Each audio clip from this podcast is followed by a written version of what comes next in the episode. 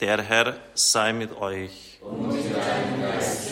Aus dem heiligen Evangelium nach Johannes. Ehre sei dir, o Herr. In jener Zeit sprach Jesus zu den Juden, wenn ich über mich selbst als Zeuge aussage, ist mein Zeugnis nicht gültig. Ein anderer ist es, der über mich als Zeuge aussagt, und ich weiß, das Zeugnis, das er über mich ablegt, ist gültig. Ihr habt zu Johannes geschickt und er hat für die Wahrheit Zeugnis abgelegt. Ich aber nehme von keinem Menschen ein Zeugnis an, sondern ich sage dies nur, damit ihr gerettet werdet. Jener war die Lampe, die brennt und leuchtet, und ihr wolltet euch eine Zeit lang an seinem Licht erfreuen. Ich aber habe ein gewichtigeres Zeugnis als das des Johannes. Die Werke, die mein Vater mir übertragen hat, damit ich sie zu Ende führe. Diese Werke, die ich vollbringe, legen Zeugnis dafür ab, dass mich der Vater gesandt hat. Auch der Vater selbst, der mich gesandt hat, hat über mich Zeugnis abgelegt. Ihr habt weder seine Stimme gehört noch seine Gestalt je gesehen. Und auch sein Wort bleibt nicht in euch, weil ihr dem nicht glaubt, den er gesandt hat. Ihr erforscht die Schriften, weil ihr meint, in ihnen das ewige Leben zu haben. Gerade sie legen Zeugnis über mich ab. Und doch wollt ihr nicht zu mir kommen, um das Leben zu haben. Meine Ehre empfange ich nicht von Menschen. Ich habe erkannt, dass ihr die Liebe zu Gott nicht in euch habt. Ich bin im Namen meines Vaters gekommen, doch ihr lehnt mich ab. Wenn aber ein anderer in seinem eigenen Namen kommt, dann werdet ihr ihn anerkennen. Wie könnt ihr zum Glauben kommen, wenn ihr eure Ehre voneinander empfangt, nicht aber die Ehre sucht, die von dem einen Gott kommt? Denkt nicht, dass ich euch beim Vater anklagen werde. Mose klagt euch an, auf den ihr eure Hoffnung gesetzt habt.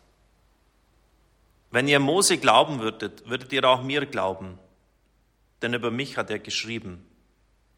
Wenn ihr aber seinen Schriften nicht glaubt, wie könnt ihr dann meinen Worten glauben? Evangelium unseres Herrn Jesus Christus. Los sei dir, Christus.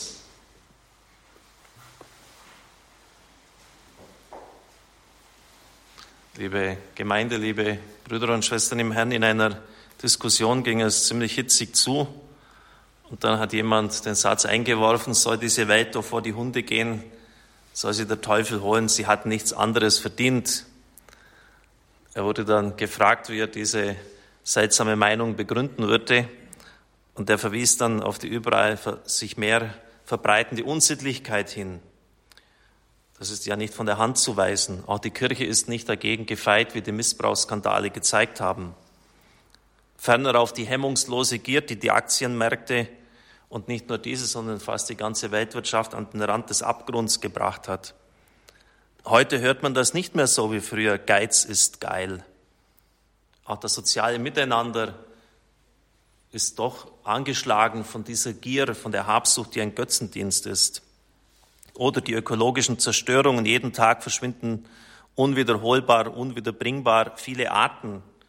Und manche meinen, dass die Klimakatastrophe irreversibel auf uns zukommt.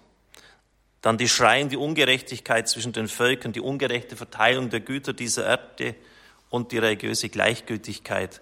Ein Ende der Talfahrt ist ja immer noch nicht in Sicht. In den letzten 20 Jahren haben wir 30 Prozent der praktizierenden Christen verloren.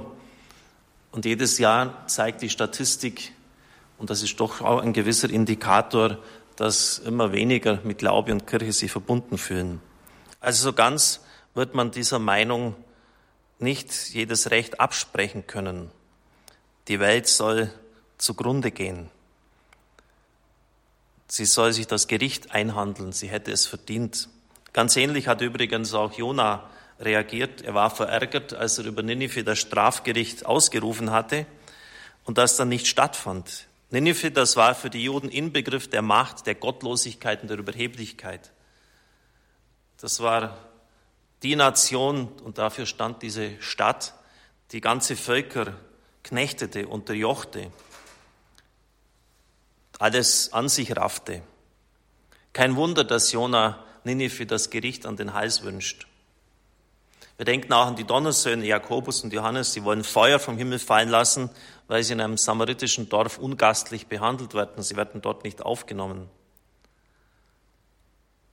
Also so verrückt, wie das eingangs geklungen hat, ist es vielleicht doch nicht. Das ist nicht ganz aus der Welt. Und beten wir nicht manchmal auch und haben wir nicht auch manchmal den Wunsch im Herzen, dass der Herr zum Gericht kommen möge, dass er jetzt mal selber wieder Verordnung schafft, den Laden sozusagen richtig aufräumt, Tempelreinigung im großen Stil. Mose ist in einer Situation, wo sein Wunsch, wo dieser Wunsch Wirklichkeit werden könnte. Denn die Zeit der Wüstenwanderung war eine Zeit fast ununterbrochenen Meckerns, Unzufriedenheit, Murren. Ein einziges Mal haben sie ein Danklied gesungen. Das war damals, als sie am Schilfmeer die große Rettungstat Gottes erlebt hatten. Das andere war unaufhörliches Meckern, Unzufriedenheit, Aufbegehren. Und nicht nur einmal wollten sie ihn steinigen. Und er musste sich auch ungerechtfertigte Vorwürfe anhören. Warum hast du uns herausgeholt? Das war immerhin der Auftrag, den er von Gott bekommen hatte. Und es ging um die Freiheit des Volkes.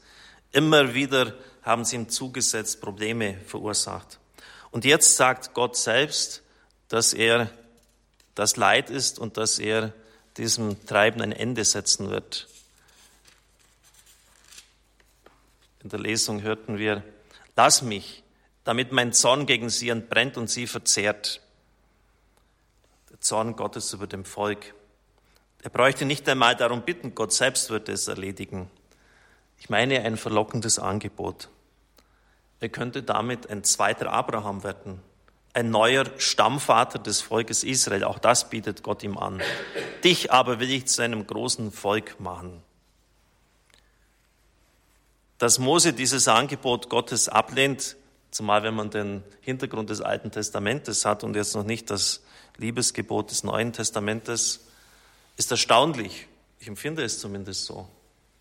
Er hätte damit alle Probleme vom Hals, müsste sich nicht weiter herumschlagen mit diesem störrischen Volk, und er wird in die Geschichte eingehen als zweiter Stammvater. Abraham versteht sich als in Solidarität mit dem Volk stehend und genauso auch Mose. Denn Abraham hatte seinerzeit um diese Städte Sodom und Gomorra mit Gott gerungen. Ja, nach Art eines Orientalen, man glaubt, man ist gerade so auf einem Bazar, wo man einen Preis gefeilscht wird die Zahl der Gerechten, um deretwillen diese Städte verschont werden, von 50 auf 10 heruntergehandelt. Sie kennen diese Geschichte. Und Abraham hat sich berufen auf die Gerechtigkeit Gottes. Du bist gerecht und du kannst das nicht tun. Es ist ungerecht, Unschuldige mit zugrunde gehen zu lassen mit den Schuldigen. Mose hat eine bisschen andere, wenn ich fast sage, Argumentationslinie. Er sagt, Sollen die Ägypter etwas sagen können, in böser Absicht hat er sie herausgeführt? Und er erinnert an Gott, an den Bund, den er mit Israel geschlossen hat. Du hast ihnen mit einem Eid zugesichert, dass sie das Land bekommen und viele Nachkommen haben werden. Erinnert Gott an den Bund und die Heilszusagen, die damit verbunden sind. In der Lesung haben wir das so dann gehört, im Antwortpsalm, Wäre nicht Mose für sie in die Bresche gesprungen, wörtlich. Er ist für sie als Erwählter in die Bresche gesprungen. Da müsste es eigentlich bei jemand, der vom Neuen Testament her denkt und handelt, klingeln. Er ist in die Bresche gesprungen. Denn da gibt es einen, der auch in die Bresche gesprungen ist. Und zwar stellvertretend für die anderen. Sie wissen, wer er ist. Er ist der, der sagt, ich will nicht den Tod des Sünders, sondern dass er umkehrt und lebt. Er ist der, der das geknickte Rohr nicht zerbricht und der den glimmenden Docht nicht endgültig auslöscht. Er ist der, der im Gleichnis sagt, der Feigenbaum hat zwar drei Jahre keine Frucht getragen, aber eine Chance bekommt er noch. Die Erde um ihn herum soll aufgegraben werden und er soll nochmals die Gelegenheit bekommen, Frucht zu bringen. Und er ist der, von dem der himmlische Vater sagt, von meinem Sohn werden sie Achtung haben. Von meinem Sohn werden sie Achtung haben. Ich schicke ihn. Ihn, das heißt das Liebste, das Beste, das Heiligste, das Größte, was ich den Menschen geben kann.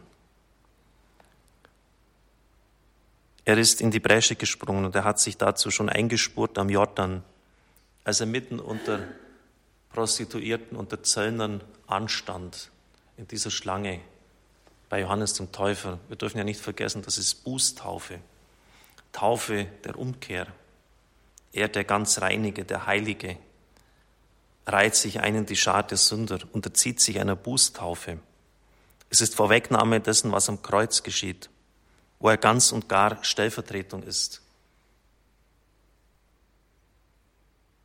wo er sich besudelt, schon in Gethsemane, mit der Sünde der Welt. Dort strömt sozusagen der ganze Unrat, die Last dieser Welt auf ihn ein, wirft ihn zu Boden. Darum liegt er auf dem Boden dort. Er wirft sich zu Boden, weil das Gewicht dieser Schuld zu groß ist. Er ist für uns in die Bresche gesprungen. Und Mose war nichts anderes als ein prophetisches Vorbild hierfür. Diese Haltung ist natürlich Lichtjahre entfernt von dem, was wir eingangs gehört haben. Soll diese Welt doch vor die Hunde gehen, soll sie der Teufel holen. Ganz abgesehen davon, dass oft eine falsche Apokalyptik hier mitschwingt, wo Leute möchte fast sagen, sektenhaft in einer Naherwartung stehen und irgendwann jetzt mal erwarten, dass das große Weltuntergangsszenario endlich in Gang gesetzt wird. Jene, die den Untergang herbeiwünschen, setzen ja voraus, dass sie im Gericht bestehen können. Sie werden verschont. Es wird sie nicht treffen. Sie sind die Reinen, sie sind die Geretteten. Wissen Sie das so genau? Wer hat ihnen den Persierschein ausgestellt? Sind sie wirklich jene, die in ihrem Tun rein sind, die die Ehre von Gott suchen und nicht von Menschen? Ich habe erkannt, ihr habt die Liebe zu Gott nicht in euch. Ich habe erkannt, ihr sucht Ehre von Menschen, Anerkennung von Menschen. Ich habe erkannt, ihr seid nur auf äußere Politur aus, aber euer Herz ist unrein. Liebe Brüder und Schwestern im Herrn, es ist die Leidenschaft des Herrn, die Sünder zu suchen und zu retten. Dreimal sagt er uns das in dem Gleichnis vom Verlorenen bei Lukas. So definiert er den Auftrag vom Vater her. Ich bin gekommen, zu retten, was verloren ist, es zu suchen, es zu heilen, zu erlösen. Und da setzt natürlich dann auch Nachfolge an. Das heißt, aus der Solidarität mit dem sündigen Volk können wir uns nicht ausklinken jetzt nicht sozusagen uns zur Seite stehen und sagen, er soll doch das Gericht kommen, soll es doch endlich kommen, dass es die endlich mal wegwischt, die immer das Böse tun. Ich tue es ja nicht. Der Weg des Herrn, der Weg des Mose, der Weg des Abraham, und damit haben wir jetzt ja wirklich alle Autoritäten des Glaubens versammelt, ist ein anderer gewesen. Nämlich, dass sie in die Bresche gesprungen sind, eingetreten sind. Letztlich ist auch die innerste Motivation für unser Radio der oberste Leitsatz, Menschen für Christus und sein Reich zu gewinnen. Das steht ganz oben, dafür sind wir angetreten, für nichts anderes. Das heißt, wir sollen Zeugen dieser Liebe sein, dieser suchenden Liebe, die dem Sünder nachgeht. Und das ist natürlich in der heutigen Zeit nicht leicht und es ist viel leichter dann diese Verwünschung und, und die unguten Gedanken auszusprechen und sozusagen das Problem so zu lösen, ist natürlich viel schwieriger, selber dann in die Bresche zu treten, für die Sünder einzutreten, weil das natürlich auch heißt, ein Stück weit die Sünden dieser Menschen zu tragen, ihre Dunkelheiten auszuhalten. Denk an Therese von Lisieux, welche die dunkelsten Gedanken der Materialisten hatte und mit ihnen zu ringen hatte eben weil sie in Solidarität mit den Sündern stand und jetzt nicht sich fromm von ihnen abgegrenzt hat. Und das ist ja auch einer der Gründe, warum sie und gleichsam ihre Person, gar nicht so sehr, was sie jetzt getan hat, ihre Person zur Kirchenlehrerin erklärt worden ist, weil sie den damaligen Weg eben nicht beschritten hat, der Abgrenzung, der Verurteilung, die böse Welt da draußen, sondern sie stand in Solidarität mit der sündigen Welt. Madeleine de Brey, diese große Französin, ich schätze sie sehr, hat in den Vororten Paris mit den Kommunisten zusammengelebt. In einer Welt, wo Christus nicht präsent war. Und sie hat in einer Welt der Resignation, der Hoffnungslosigkeit Zeugnis abgelegt für Christus und sein Reich. Und sie sagt einmal einen schönen Satz, vielleicht ist die Welt nur deshalb nicht zugrunde gegangen, in der allgemeinen Resignation, weil zehn Leute, zehn hätten ja genügt, um Sodom und Gomorra zu retten, weil zehn Leute die Hoffnung eben nicht aufgegeben haben. Und vielleicht steht die Welt auch heute noch, weil es diese zehn Gerechten gibt. Vielleicht mal ein ganz interessanter Gedanke, dem nachzugehen. Und wenn diese zehn Gerechten gesagt hätten, ja, ist eh alles, alles vorbei, das Ding ist gelaufen und äh, so wie die sie in Sodom und Gomorra aufführen, diese sittliche Verwahrlosung, die sie leben, einer da mit dem anderen, Arroganz, Macht, ja, dann, äh, dann würde wirklich keine Hoffnung mehr bestehen. Aber es braucht immer wieder diese Leute, die Zeugnis ablegen, die eintreten, die letztlich diese Stellvertretung auch leben. Wir sind davon nicht dispensiert. Amen.